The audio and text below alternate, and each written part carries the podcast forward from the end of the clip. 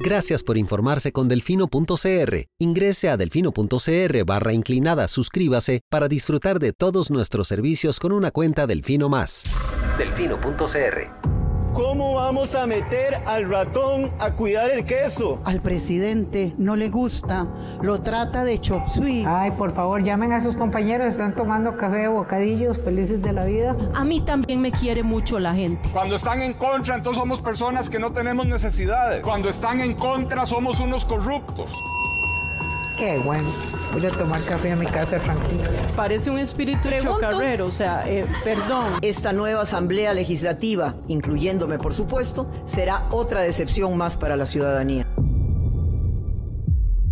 Coca-Cola sin azúcar presenta Curul en llamas, cubriendo y sufriendo la asamblea legislativa, porque alguien tiene que hacerlo. Hola queridos suscriptores de Delfino.cr, bienvenidos a un nuevo programa de Curul en Llamas, el podcast semanal donde les comentamos los temas más relevantes e irrelevantes de la Asamblea Legislativa. Les saluda Luis Madrigal desde el 30 de junio del 2023, como siempre en compañía de... Maíz, espero que todas y todos estén muy bien. Los temas para esta semana, vamos a hablar de la segunda interpelación al ministro de Hacienda, eh, don Nogue Acosta, que hizo el plenario legislativo, así como de el fallo de la Sala Constitucional sobre la Junta Directiva de la Caja, que eh, generó amplias reacciones e incluso un debate reglado en el plenario. Pero bueno, empecemos. Ustedes recordarán que la semana pasada mencionábamos en este programa que la sala no había todavía notificado al Ministerio de Hacienda Em, el recurso, la sentencia del recurso de amparo que había ganado el accionista mayoritario del BCT y de Cereoy, eh, Leonel Baruch, bueno, él es accionista mayoritario, el presidente de la corporación BCT, si no me equivoco. Correcto. Em, que había ganado y que como no lo habían notificado, Hacienda todavía no había hecho entrega a Baruch de ese informe. Eh, pues bueno, ya fue notificado a Hacienda, antes de que el ministro llegara al plenario y él aseguró que ya se habían entregado el informe a Baruch antes de su comparecencia el miércoles. Entonces, por lo menos la sala cumplió en por fin notificar. Pasó como un mes desde que se firmó la sentencia hasta que se notificó, ¿verdad? Casi porque lo votaron a inicios de este mes, de hecho. Correcto, pero bueno, entonces el ministro estaba convocado para volver a referirse al megacaso, dadas las informaciones que han, eh, que han surgido desde entonces, eh, y al parecer llegó con una pala dispuesto a enterrarse a sí mismo. Bastante imprudente el ministro en esta ocasión, eh, principalmente, y lo que generó la mayor parte de reacciones fue un intercambio con el diputado, el jefe de la bancada liberacionista, don Oscar Izquierdo, en el cual él, a ver, el tema siempre es, ¿existía o no existía el informe antes de que se hiciera la conferencia de prensa y antes de que se trasladara la denuncia a la fiscalía? Hacienda insiste en que había información, eh, había un informe que respaldaba que se presentara esa denuncia, eh, informe que nadie ha visto hasta la fecha, al parecer, y entonces el diputado liberacionista le, pregunta, le pregunta a don Nogui Acosta por eh, la información que él dio en la conferencia de prensa, porque Nogui Acosta sí hizo en conferencia de prensa, aparte, dijo, aparte de decir que se trataba de un banco, lo cual trató de mentirle al plenario diciendo que él nunca mencionó que era un banco, él sí hizo referencias a números concretos, usando símiles eh, de esta cantidad de recursos representa no recuerdo cuánto era, como 9 mil bonos de vivienda o... Tantas becas de avancemos, Tantas becas de avancemos. Así, entonces, Don Oscar le dice como, bueno, pero si usted dice que usted, mm, por ser autoridad, no, tiene, no puede conocer el contenido propiamente del, del informe, porque ese individuo, digamos, que el jerarca se mete en las investigaciones y demás, entonces, ¿usted dónde sacó la información para, em, para dar esos números? Exacto, para hacer esos cálculos. Y el ministro ahí tuvo lo que se llama un, lapsus freudiano, diría uno. Lapsus brutus. Lapsus brutus, exacto. Y dijo, es que todo parte de una denuncia en TikTok. Y a partir de ahí ardió Roma, porque ese terminó siendo el tema de, de toda la interpelación, que eh, Hacienda hace denuncias a partir de cosas que se encuentran en TikTok. Sí, de hecho, de hecho, este viernes por la mañana la Nación reveló que a cinco meses de haberse hecho la conferencia de prensa en la que Hacienda reveló el supuesto mega caso, Hacienda no había presentado formalmente una denuncia por evasión fiscal ante la Fiscalía, sino que lo único que había enviado ante, ante el Ministerio Público era la transcripción de ese video de TikTok. Eh, de hecho, fue la Fiscalía la que le pidió a Hacienda que necesitaba más insumos al respecto, eh, por ejemplo, informes técnicos, etcétera, etcétera, y que, pues, imagínense, cinco meses después, pues el Ministerio de Hacienda no, no, los, no los había remitido al, al Ministerio Público. Eso fue mediante un oficio, eh, perdón, del 2 de marzo del 2023. En esa fecha...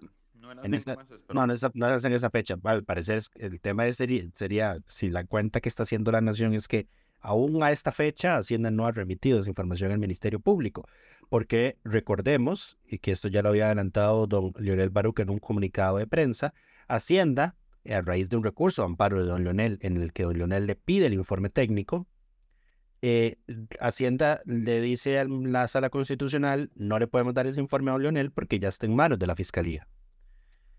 La magistrada Marigarro, que era la quien, la quien llevaba el, el recurso de amparo, le pide a la fiscalía que confirme o no si ese, ese informe efectivamente está en el expediente y que los representantes legales de Olonel han tenido acceso a ese expediente.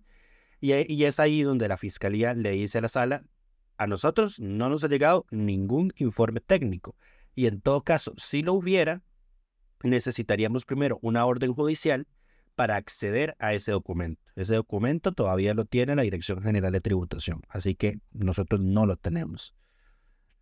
Eh, lamentablemente, lamentablemente, la sentencia, digamos, si bien ya se, notificó a las partes el martes y ya el miércoles Nogui afirma que ya le habían entregado el documento a Baruch, lamentablemente los diputados no tenían la sentencia para el momento de la interpelación.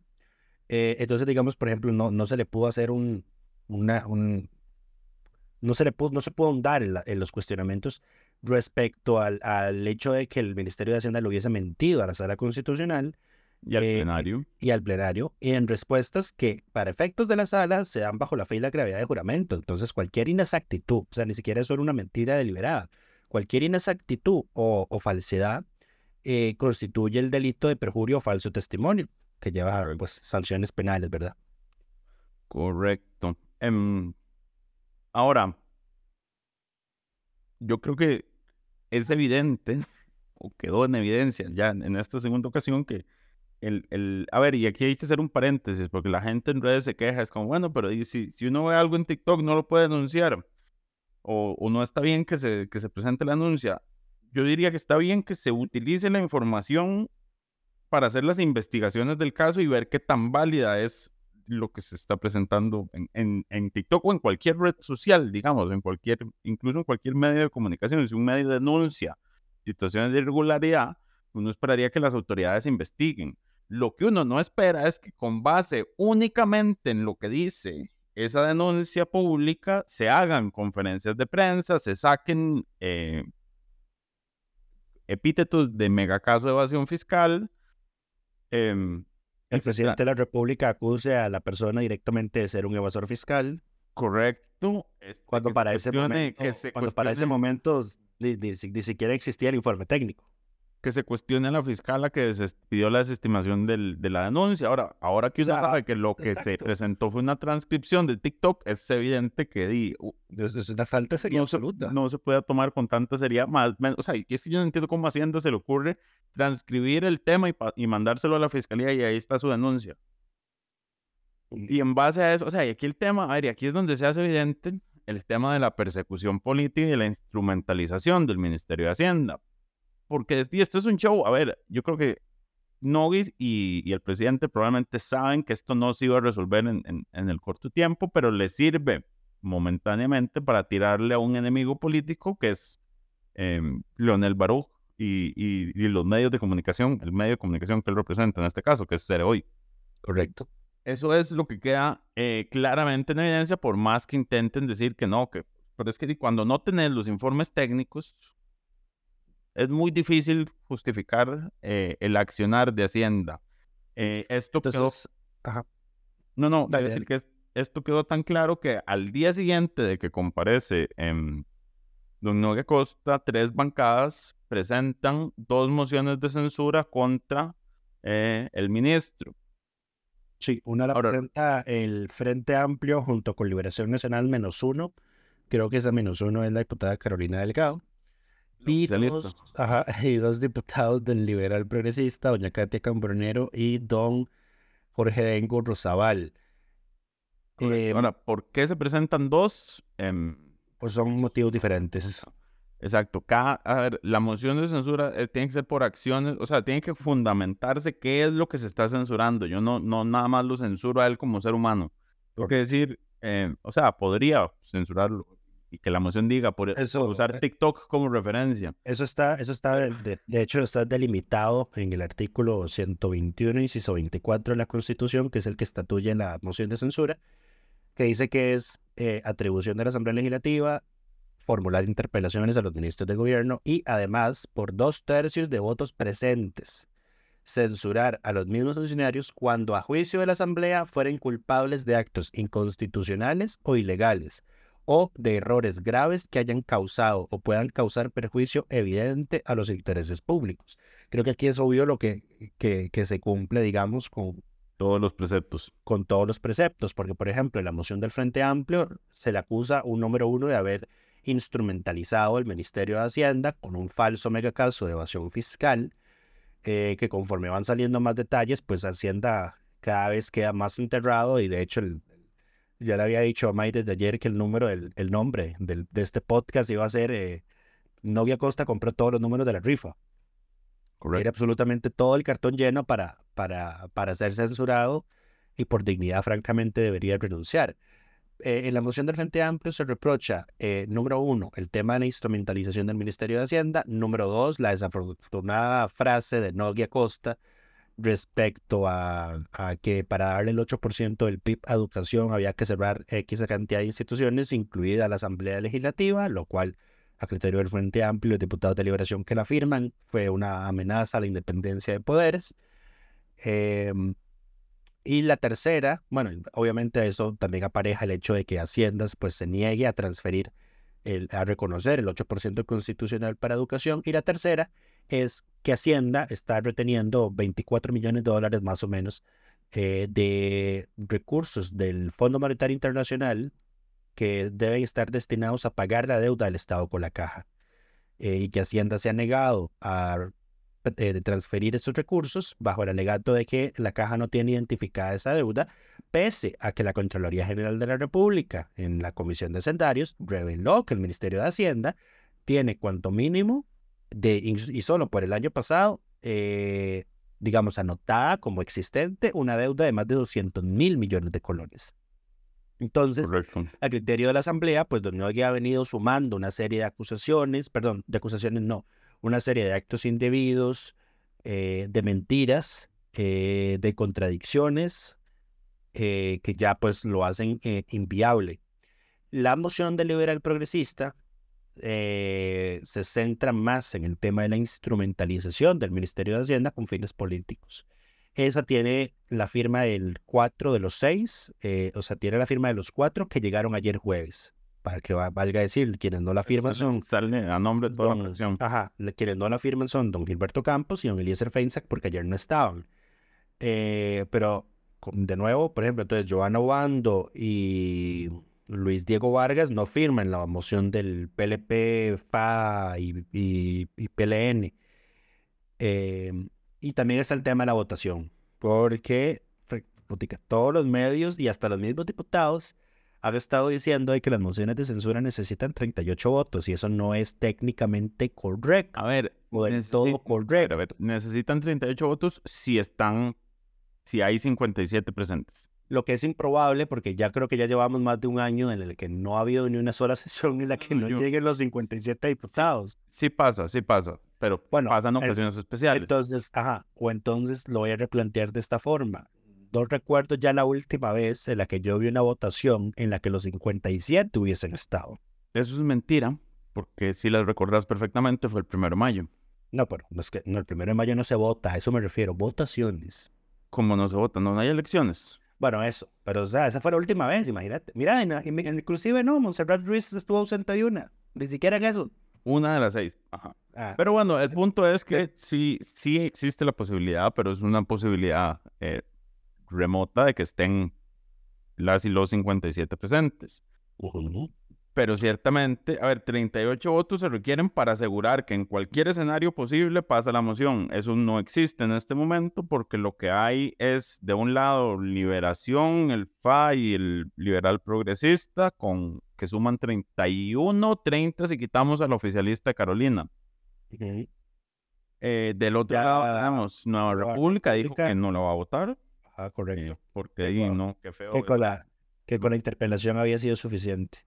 Correcto. Después el oficialismo, uno no esperaría que, que o sea, a lo sumo Luz María Alpizar se estaría saliendo y votando eh, la censura. Ni siquiera Doña Marta la veo votando la censura. Ellas son más probables de que se salgan del plenario. Que reduzcan quórum, sí. Y digamos, ahí es donde estaría el, el- la ventana de oportunidad de la oposición oposición de aprobar la moción de censura, de que Y aquí no la está, van a eh, apoyar o de que quienes quieran apoyarla, pero no quieran verse fuera de la línea partidaria, pues salgan de la sesión eh, y reduzcan el- la mayoría necesaria para aprobar la moción de censura.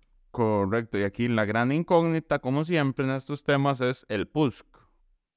Porque no hay línea partidaria. O sea, están analizando el tema. Eh, hay algunos votos que podrían votar en contra de Nogui, pero recordemos que Nogui viene del PUSC. Y además que el PUSC es cogobierno, digamos. em, la cantidad de nombramientos que pertenecen a ese o que vienen originarios de ese partido no es despreciable, menos en los cargos que se les ha puesto. Estamos hablando de embajadores, representantes en bancos internacionales, representantes en, las juntas- en la Junta Directiva del Banco Central, etcétera, etcétera, etcétera. Entonces, situación complicada para el PUSC. Sí. Eh, Ahora, si es una buena oportunidad para separarse del gobierno, digamos, si quisieran los, las- algunos de estos diputados separarse de esta narrativa de que son cogobierno. Sí, si acaso yo creo que veríamos dos, dos diputados.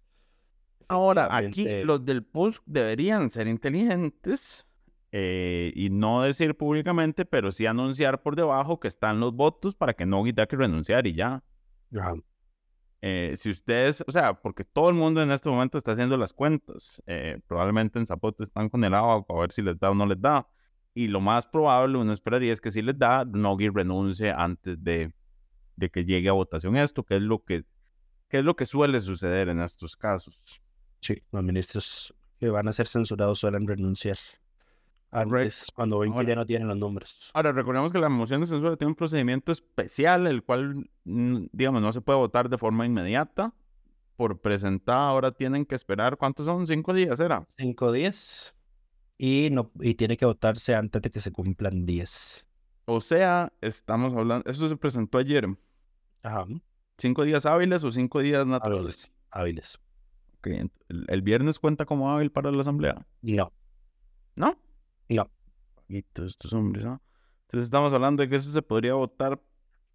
Mira, no, ni, haga- ni hagas cálculos porque vienen un montón de sesiones extraordinarias y festividades donde van a sesionar fuera, así que eh, eh, han aprobado mociones para suspender los plazos legales y reglamentarios. Entonces, eh, hacer ese cálculo va a ser un tema, yo creo que hasta el mismo don, don, Rodrigo Arias está haciendo ahí maniobras y cálculos para poder determinarlo. Ok, pero digamos, los cinco días hábiles se cumplirían. El viernes tiene que ser día hábil. ¿Cómo no va a ser día hábil? Y es que la asamblea no sesiona viernes. Pero acaso, pero si trabajan viernes, pueden presentar proyectos los viernes, es un día hábil. Ok. Em, eso se presentó ayer. Cinco días hábiles se cumplirían el próximo jueves, Ajá. 6 de julio. Entre el 6 y ahí hasta que se acaben los días. ¿Cuándo son las primeras festividades que tienen que celebrar afuera? Me imagino que la primera va a ser el 25 de julio, aunque hay una de julio, sí. Aunque hay una también ahí por el cantonato de Turrialba y luego viene el Día de la Persona Negra y... ¿Cuándo había receso en, el plenario? ¿Ellos se cancelaron sus vacaciones? Eh, no, es la, que es la última semana de vacaciones de 15 días de los estudiantes, me parece. Entonces la de esta semana noche, la del 12. Ok. Eh, la del 12, no, perdón, la del 10. Bueno, X. Ahí veremos cuándo, es la fecha, sí. Cuándo la fecha. Pero bueno, em, sí, lo siento. Em, ¿En qué estábamos? Ya, ya me distraje. Eh, bueno. ¿Ves? Para estar haciendo cálculos que, que no son relevantes por el momento. El tema son las mayorías. Veremos, el PUSC va a ser la persona, la, la persona, la fracción decisiva. Veremos si hay disidentes. Yo veo tal vez a un par. Si no se impone una línea partidaria y se deja por la libre, yo veo a un par eh, votando tal vez por la censura de Don Nogui. Eh, pero sí, lo esperable, al igual que fue lo esperable, digamos, a lo largo del gobierno anterior, es que en el momento en el que el, el, Ejecutivo vea que ya la Asamblea tiene los votos para censurar al ministro, pues este renunciará, a menos de que al presidente no le importe. A ver, yo creo que tiene... a ver, el, Ejecutivo tiene un problema, un, problema de fondo y es que no tiene gente para poner. Entonces empezamos porque si se va Nogui, ¿quién asume Hacienda? Que, pueda hacer algo en Hacienda, digamos. Em, su capacidad es limitada. Tendría que ir a buscar a alguien más del PUSC, al cual le acaba de censurar un ministro. Entonces, ¿qué, ¿quién del PUSC va a querer ir a meterse a ese, a ese pleito? Además, está bien. En la, de menos hacen esa movida. En la además, no, porque además meterte, querer meterte Hacienda sabiendo que estás ahí a órdenes del, del, gran capataz, a ver a quién tenés que echarle la perseguidora, así sea a base de un TikTok, y perder todo tipo de credibilidad y legitimidad que tuvieras en algún momento, que es lo que pasó con Nogi. Digamos, su figura ahora es eh, una sombra de lo que era o fue en algún momento. Eh, más allá de las posiciones ideológicas que uno puede ser, todo el mundo siempre lo tuvo como un profesional. Creo que ya de eso no queda nada eh, para ese señor. Eh, yo que él iría pensando en retirarme antes de dañarse aún más, pero bueno, ese salario de 4 millones pesa, ¿ah? Sí. Ah, ah, otra cosa súper lamentable fue que el, el, señor en su interpelación al inicio dijo, vean, como yo soy guanacasteco, si les hablo golpeado y me disculpan, es que soy guanacasteco. Y la quería Cate Cambronero, como, o sea, que sea guanacasteco. Imitar al presidente. Sí, que sea guanacasteco no quiere decir que sea un maleducado y un malcriado. Correcto. Ahora, a todo esto, de una vez más, que paréntesis, eh, la diputada del, porque todo este tema parte, digamos, y esta discusión la hemos, la hemos tenido en, en, varias ocasiones porque varios medios han señalado que los ministros comparecen bajo fe de juramento. Eso no es cierto. Las interpelaciones al plenario no se juramentan, que es parte de los problemas, porque entonces no hay ninguna consecuencia de llegar ahí al plenario a mentir abiertamente, como claramente hizo eh, sin ningún tipo de reparo eh, Noguia Costa y otros ministros que han desfilado por ahí en este periodo. Em, ya por fin alguien se le ocurrió proponer una reforma al reglamento de la Asamblea Legislativa para que cuando se den interpelaciones, los ministros deban ser juramentados y si faltan a la verdad, les caiga todo el peso de la ley, que en este caso son sanciones, me parece. Correcto. Eh, ese proyecto es el expediente, de, es un, el expediente, segundo, el 23812 presentado por la diputada Johanna Bando y Luis Diego Vargas, su compañero de fracción y por esto le damos a ella el reconocimiento diputada de la semana, porque es hora de ponerle un alto a esto. O sea, llegar a mentir al plenario así sin ningún temor a consecuencias es, es suficiente. yo esto lo conversaba con una diputada, o sea, ya es el colmo, digamos, que, que se mienta tanto a la asamblea eh, y, que no, y que nadie le importe, digamos. O sea, creo que se lo mencioné también en el podcast anterior, pero eh, allá en el Reino Unido a su ex primer ministro acaban de, de, vetarlo de entrar al Parlamento por haber mentido. Correcto. O sea, allá, allá la cosa de mentirle al Parlamento o inclusive... La palabra vale algo, no como en este gobierno. Ajá, la palabra, la palabra de allá es misled.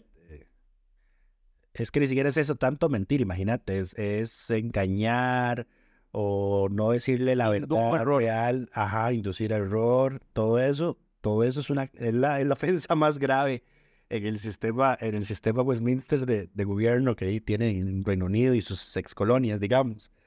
Eh, y aquí no, aquí la gente miente y, y, y hasta, oiga, y hasta miente las mismas comisiones cuando, los inter- cuando comparecen bajo juramento, ¿verdad? Eh, que el tema es que ya, bueno, una cosa es, me parece, ya meterle al plenario bajo juramento ya sí sería una cosa más, más heavy. Pero siento nuestro reconocimiento a la diputada por tomar acciones concretas para resolver un problema concreto que estamos arrastrando desde que empezó esta administración. Probablemente de otras también, pero yo creo que nunca había sido tan evidente las mentiras. Sí.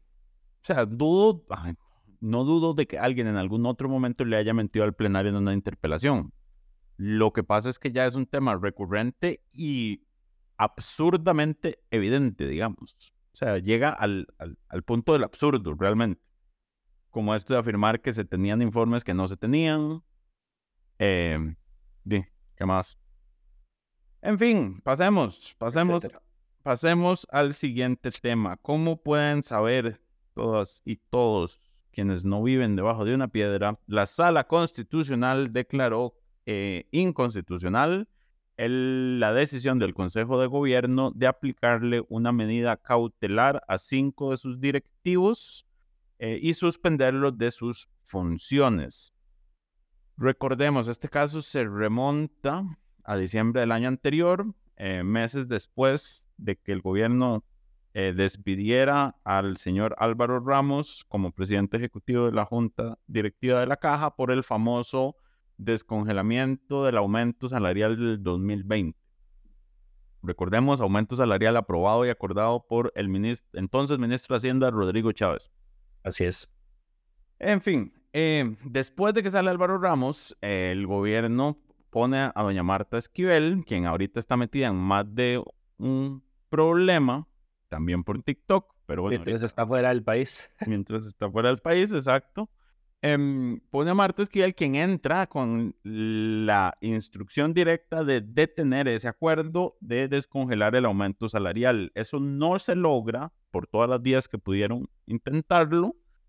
Em, y en diciembre presentan esta denuncia eh, que dice que ese acuerdo se tomó por, con conflictos de interés por parte de las personas involucradas, porque tenían familiares que se beneficiaban porque eran funcionarios de la caja y demás.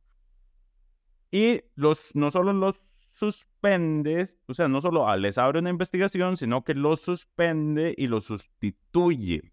Eh, recordemos, la caja es un órgano eh, cuya jerarquía es tripartita. Hay tres representantes del Poder Ejecutivo, tres representantes de los patronos, que son nombrados por la UCAEP, y tres representantes de los trabajadores, que son nombrados por el sector solidarista, el sector em, cooperativista, Cooperativista y, el y los sindicatos. sindicalista. Exacto. Se suspende a cinco. Uno renunció, el de, el de los patronos, el nombrado por UCAEP, y fue reemplazado rápidamente. Y los otros cuatro ahí siguen suspendidos. Eh, se metió en enero de este año, si no me equivoco, recursos de amparo en contra de esa decisión del Consejo de Gobierno y bueno, y le tomó a la sala seis meses resolver y por fin resolvió. ¿Y qué El primer- fueron que- el- El primer amparo era del año pasado. Era de diciembre, sí, pues fue, esto fue a inicios de diciembre, el primer amparo tuvo que haber sido a finales de diciembre. Eh, había cuatro amparos y esto es importante porque la sala hizo un MacGyver complicado de entender. Había cuatro amparos. Uno era sobre la medida cautelar en general y otros dos eran para que se reinstaulara a la representante de los sindicatos, que se llama Marta o Maritza, pero siempre se me olvida. Maritza. Gracias. Y el otro era para que se reinstaurara el representante del sector cooperativista. Aquí, dato interesante, porque las, los pleitos de poder sobrepasan, no dejan de estar presentes en todo lado. El sector sindicalista perdón, perdón. ratifica. Perdón, sí es, sí es doña Marta. Maritza es la del solidarismo. Ok, Perdón. el, el sector sindicalista ratifica a doña Marta en Ajá. su nombramiento. El Consejo de Gobierno dice chao y nombra a alguien a, a mutuo propio, digamos, por su propia voluntad. El sector cooperativista acepta la sanción y, y nombra a alguien más como su representante. Y el sector solidarista también no nombró a nadie y de repente el Poder Ejecutivo apareció con un nombramiento. Aquí hay un paréntesis de legalidad. La ley de la caja dice que si los sectores no nombran en plazo, el Ejecutivo nombra a quien quiere. El Ejecutivo puede nombrar a quien quiere, exacto. Ok, pero entonces el reclamo es para que se restaure el del cooperativismo y el del sindicalismo. Esos eran los, los amparos que había. La sala decide resolver los cuatro en conjunto y dice, o sea, y, se vuela, y esta es la parte extraña del, del comunicado y lo que sabemos hasta, hasta este momento. Dice que la medida cautelar se anula, pero en los otros amparos únicamente se pide la reinstalación expresa de el, del cooperativismo y la del sindicalismo, porque fueron las que se pidieron expresamente. Ahora, uno entendería que si la medida cautelar se anuló, ambos, los cuatro están automáticamente nombrados. Al parecer eso no es lo que está entendiendo la sala porque hay otros actos posteriores, como fueron los nombramientos posteriores, que no han sido impugnados em, y que están ahí vigentes. Entonces, que las personas tienen que solicitar al Consejo de Gobierno o si el Consejo de Gobierno lo rechaza, a la sala directamente su reinstalación en el, en el puesto. Esto fue lo que entendí yo de lo que trató de decir la sala y eso fue...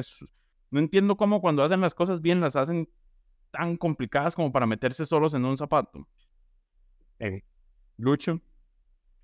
Eh, no, pues ya lo, ya lo explicaste bien. Eh, igual el Consejo de Gobierno, bueno, la ministra de la Presidencia, Natalia Díaz, que es, que es a quien la sala, digamos, le giró dos órdenes específicas de reinstaurar a, a la representante del sindicalismo y al representante de las cooperativas, eh, dijo que como no los han notificado, pues todavía no pueden hacer nada. Y de hecho ayer la Junta Directiva de la Caja sesionó en la mañana, sin los miembros reinstaurados, em, para aceptar, perdón, la renuncia del gerente general, que, había sido, que era un directivo de la Caja, nombrado por el Ejecutivo, que ya había presentado su renuncia para efectiva a finales de este mes, para el primero de julio asumir el cargo de gerente general.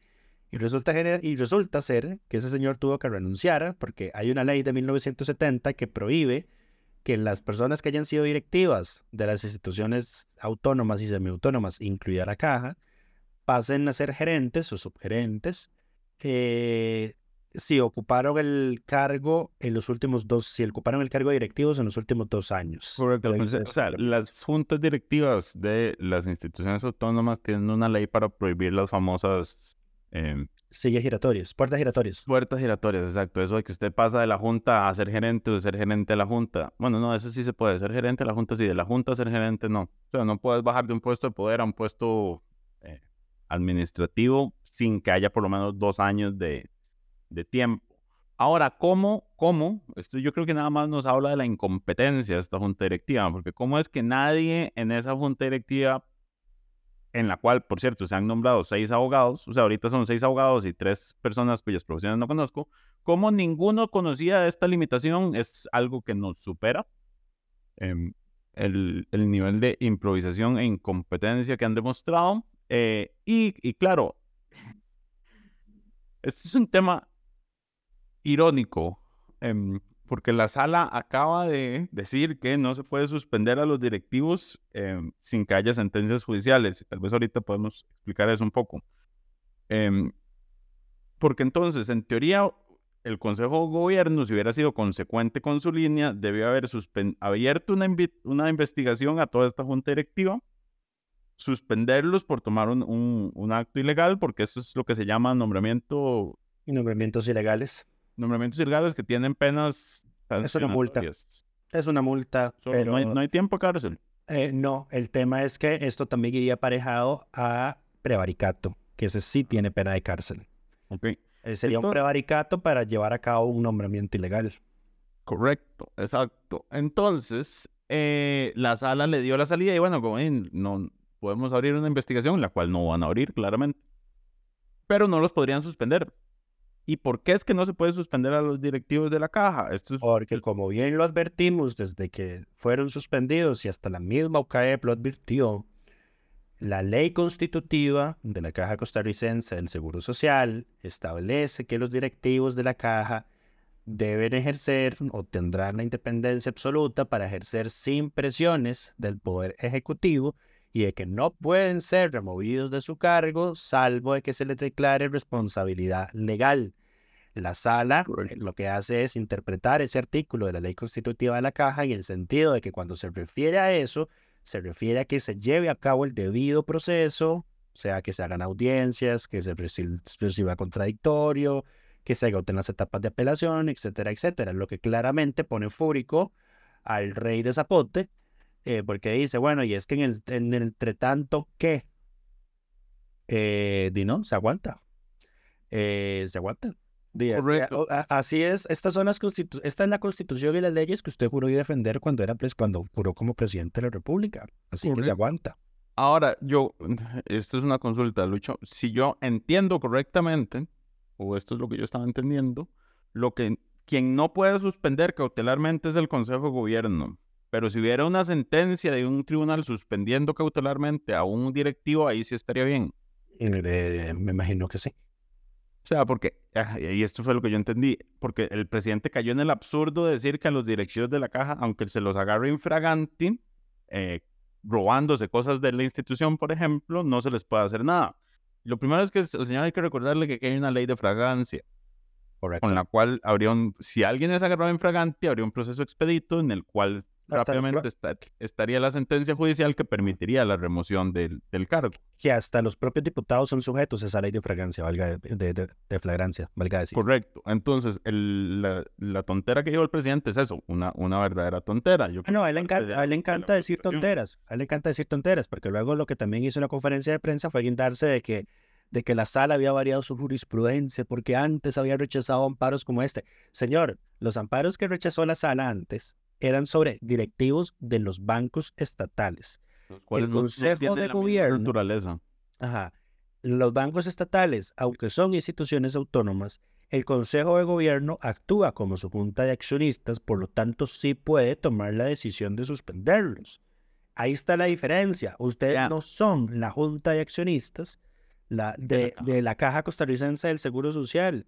La Caja Costarricense del Seguro Social tiene un capítulo específico en la Constitución Política, tiene una ley constitutiva que dice que es independiente de sus, de sus injerencias. Correcto. A pesar de todo eso, cometiste, perdón, ya, ya, voy a terminar el run. Y a pesar de todo esto, decidiste hacer lo que hiciste. Ya. Correcto. Eso, y recordemos el artículo 8 de la ley de la caja que expresamente señala que son solo bajo Em, sentencias judiciales o órdenes judiciales que se puede separar a los directivos de su cargo. En el caso de los bancos, eso no existe. Ahí sí, sí hay procesos, se, se, pueden remover bajo causa justificada. En el caso de la caja, ese artículo no existe. Correcto. Em, pero sí. Eh, ¿En qué más estábamos? Ya, ya, estábamos con desvariando, porque además se cuestiona, además, trató, trató la ministra de la presidencia en su mensaje inicial de decir eh, que la decisión fue dividida porque hubo, dos magistrados, fue cinco dos. Esta, señora, Dios mío, es que no puedo creer que, que, que, sea, que haya sido diputada y que sea ministra en la presidencia. Para, que, para quien no sabe o se le olvidó, la sala constitucional está compuesta por siete magistrados, así que sus, sus decisiones se toman por mayoría, mínimo cuatro. Esto fue un 5-2. Ahí no hay una gran división como la pintó el presidente de la República. O sea, yo no, yo no quiero ni imaginarme si, e, si hubiese sido este gobierno el que recibe la sentencia de matrimonio igualitario en la que la votación fue 2 versus 2 versus 2 versus 1. Mm. O sea, les, hubiera explotado. Complicado. Les hubiera explotado la cabeza, hubiesen, hubiesen, hubiesen prendido llamas a la casa presidencial si hubiesen recibido una sentencia así. Se vuelven locos. Correcto. Eh, Ahora, más allá de eso, hay que recordar que la sala opera como un órgano, digamos. No importa si quedó 7-2, eh, perdón, 5-2 o 7-0, la decisión es de la sala. Es el órgano como, como en pleno quien toma la decisión y todos tienen que acatarla, porque además la ministra de la presidencia dijo que iban a analizar las implicaciones jurídicas del fallo.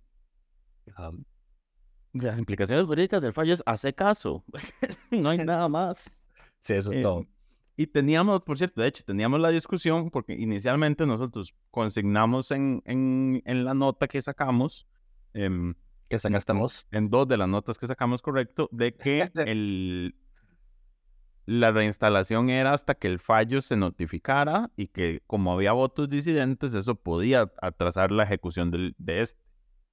Sin embargo, nos recordaron y nos corrigieron que por tratarse de recursos de amparo, las personas afectadas pueden ir con él, por tanto, a solicitar eh, el ejecútese de forma inmediata, porque la sala ha dicho en su jurisprudencia que eh, una vez está el por tanto, está está resuelto el tema. Es en las acciones de inconstitucionalidad donde hay que esperar a los fallos completos. Correcto, entonces, eh, técnicamente los dos directivos pueden pedir su reinstalación. Eh, la junta directiva se arriesga, si sesiona en este momento, a que todo sea inválido, porque ya ahora sí hay una sentencia en, su contra. Eh, y si días complejos para, para doña Marta, quien está justamente en un viaje fuera del país, cuando pasa esto. Sí, eh, antes, de que, antes de que continúes para mencionar eh, esto, esto que acabas de decir sobre lo de las sesiones de la, de la Junta.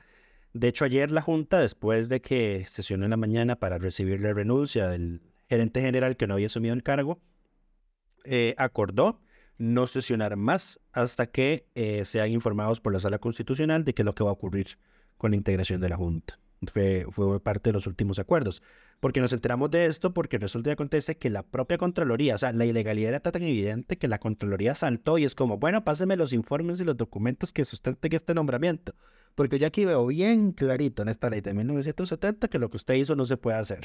Entonces, la Junta de la Caja tuvo que sesionar de forma urgente porque la Caja, la, Contraloría le dio un día hábil para responderles. Imagínense les dio un día, sesionaron de urgencia y bueno, en la caja, en esto sí tengo que reconocerlo, tuvieron el acto de transparencia de publicar tanto el oficio que les mandó la Contraloría pidiéndoles la información como la respuesta que ellos le mandaron. De hecho, ya tenían la transcripción de esa sesión lista y se la mandaron a la, a la, a la caja. La, la, justificación que dan ellos es de que esa, esa ley de 1970 es inconstitucional cuando ya tiene X cantidad de acciones de inconstitucionalidad tramitadas por la sala y en todas ha sido superado. De hecho, en ese entonces las leyes en Costa Rica se aprobaban con tres debates, no con dos, imagínense. Y esa ley pasó por los tres debates respectivos. En fin. En eh, fin, eh, esto, bueno, esto tuvo, porque tenemos que enlazarlo con la Asamblea, obviamente. Este tema de la caja tuvo eco en la Asamblea. La Asamblea estaba votando en ese momento mociones al proyecto de jornadas 4.3. Se armó el burumbum, pidieron receso, querían un debate arreglado en el momento y no se podía hacer eso, obviamente. Perdón. Yo era apresurado también. Eh, sí, porque obviamente no está primero la sentencia y todavía yo, creo que ni siquiera había salido el comunicado de la sala explicando el embrollo que se hizo. Eh, pero en todo caso, eh, acordaron las jefaturas de fracción hacer un debate arreglado el jueves para tener miércoles, porque el miércoles además de que era la interpelación de Nogui, tener miércoles para recaudar información, pues el jueves en la mañana, en la segunda parte de la sesión de la mañana, se hizo el debate arreglado Muchos se enfocaron en el tema de otra condena al Estado por culpa de cabezonadas del gobierno, en la que se suma el Parque Viva, en la que se suma los ataques a los medios de comunicación, la que se suma y la que se suma y la que se suma. Eh, creo que, bueno, no, yo iba a decir que yo creo que va siendo hora en pensar como en una reforma para que los funcionarios culpables de esos actos sean quienes carguen con el costo, pero eso ya existe. El tema es si Aquí el tema es que los costarricenses somos muy benévolos y francamente muchas veces desistimos de ir a reclamar al contencioso administrativo los daños y perjuicios que la sala constitucional nos otorga. O sea, si yo hubiese hecho eso, yo creo que ya sería millonario y, estaría retirado, seguro, con todos los que he ganado. Eh, pero yo, uno no cobra eso. Francamente es un proceso tedioso y ya cuando, al menos en mi caso, salvo que, eh, como son cosas banales, comillas, eh, pues ya cuando uno le dan la información que uno pide, ya uno se da por satisfecho, ¿verdad? ¿Para qué voy a ir a pelear 80 mil coronas que vale un amparo en el contencioso administrativo? Me cuesta, más, me cuesta más la autentificación de la firma. Em, pero no, ya eso existe. Por dicha, el tema es si nos cobran, aunque por ejemplo ya Baruch dijo que si va a demandar a cierta persona, que lo va a hacer cuando ya esa persona esté fuera de la silla presidencial para que no sean los costarricenses quienes eventualmente paguen. Eh, pero ahí estamos, en eso estamos. Em, esta fue una semana de intenso control político. Francamente, ya parece que la Asamblea está comportándose como una Asamblea Legislativa de verdad. Eh, y también mencionar que estamos a las puertas de que termine el trámite de las mociones de fondo al proyecto de jornadas 4x3. Ya están en el último 23, 22% de las mociones. Se aproxima la moción del Nueva República, el PUSC, el PLP y el oficialismo, junto con las mociones de Liberación Nacional, que en esas estimo yo que va a ser súper importante el quórum que va a haber, porque si, como son mociones del partido como un todo, se puede esperar que los 19 las apoyen y si a eso le sumamos los votos del Frente Amplio, si el resto de fracciones no llega presencialmente, eh, pues corren el riesgo ellos de que el texto sea modificado eh, en aspectos que ellos no desean. Correcto. Antes de, finalizar, temas varios. Ya inició su trabajo la comisión para sacar a Costa Rica de la lista de paraísos fiscales de la Unión Europea. Y ya eh, aprobaron un texto sustitutivo. Aprobaron. Que, que, le dice Hacienda, no le voy a dar nuevos impuestos con esta propuesta. Es el texto sustitutivo lo que hace es, no recuerdo qué era lo que decía, pero a ver, hay cuatro proyectos y la discusión está sobre un tema de los transitorios, porque hay un transitorio eh, que tendría implicaciones eh, retroactivas para ciertos casos. Y aquí recordemos, el tema de la razón por la cual nos metieron en la lista de, de paraísos fiscales de la Unión Europea es por rentas pasivas que se ganan fuera de... rentas pasivas extraterritoriales. Exacto. Eso, la, la administración, digamos, la tributación lo ha estado cobrando. Eh, las personas a las que, o las empresas a las que se las cobraron, lo reclamaron ante la sala primera, si no me equivoco. La sala primera dijo que tributación lo hizo bien, entonces, tras varios fallos en esa línea, fueron a reclamar esa jurisprudencia ante la sala. La sala dijo que todo bien. Eh, el reclamo principal ha sido eh, que esto se ha tomado por no por vía legal, sino por una interpretación de los juzgados y de la administración. La reforma lo que hace es establecer en la ley lo que ya en la práctica se hace la, la Dirección General de Tributación, que es grabar esas, eh, esas rentas pasivas extraterritoriales. Pero hay un transitorio que lo que pide es que, se, eh, que todos los casos que están en, en proceso queden descartados, básicamente. Interesante en procesos de cobro y que solo se cobre a partir de la aprobación de la ley en adelante. Yo creo que por ahí va a ser donde está el tema más complicado para sacar esto, porque en realidad los proyectos son sencillos. Em, ahí, bueno, ahí está el proyecto del Ejecutivo ahí en esa comisión que modifica toda la ley de renta, digamos, pero ya... Eh, y está, bueno, claro, el del PLP que viene con golazo porque quiere reducir la renta de las empresas, además de 30 a 27. Eh, el del PUSC sigue pareciendo el más viable, eh, que cumple con la función, pero en ese transitorio está, es donde va a estar la, la discusión. Yes. Eh, igual, recordemos, esto tiene que estar aprobado antes de que inicie septiembre, o sea, en agosto, para que se pueda notificar en tiempo y forma a la Unión Europea y eh, en su reunión de octubre consideran sacarnos de la famosa lista. Correcto. Y esperamos que así sea. Pero bueno, Em, ¿De momento eso es todo o falta algo, Lucho? Eh, no, pues como te decía, esta fue una semana de intenso control político. Digamos, la actividad legislativa igual sigue paralizada por el tema del proyecto Jornadas 43. Este lunes volvieron a ir a hacer, eh, llegar a Leonel Baruch, pero francamente lo que salió en esa, en esa audiencia ya no vale la pena mencionarlo, no fue nada extraordinario ni nada que valga la pena mencionar. Eh, y no, entonces estamos por esta semana Veremos cómo evoluciona en el tema de las mociones de censura y les contaremos en el próximo episodio. Hasta pronto. Coca-Cola sin azúcar presentó Curul en llamas, cubriendo y sufriendo la Asamblea Legislativa, porque alguien tiene que hacerlo.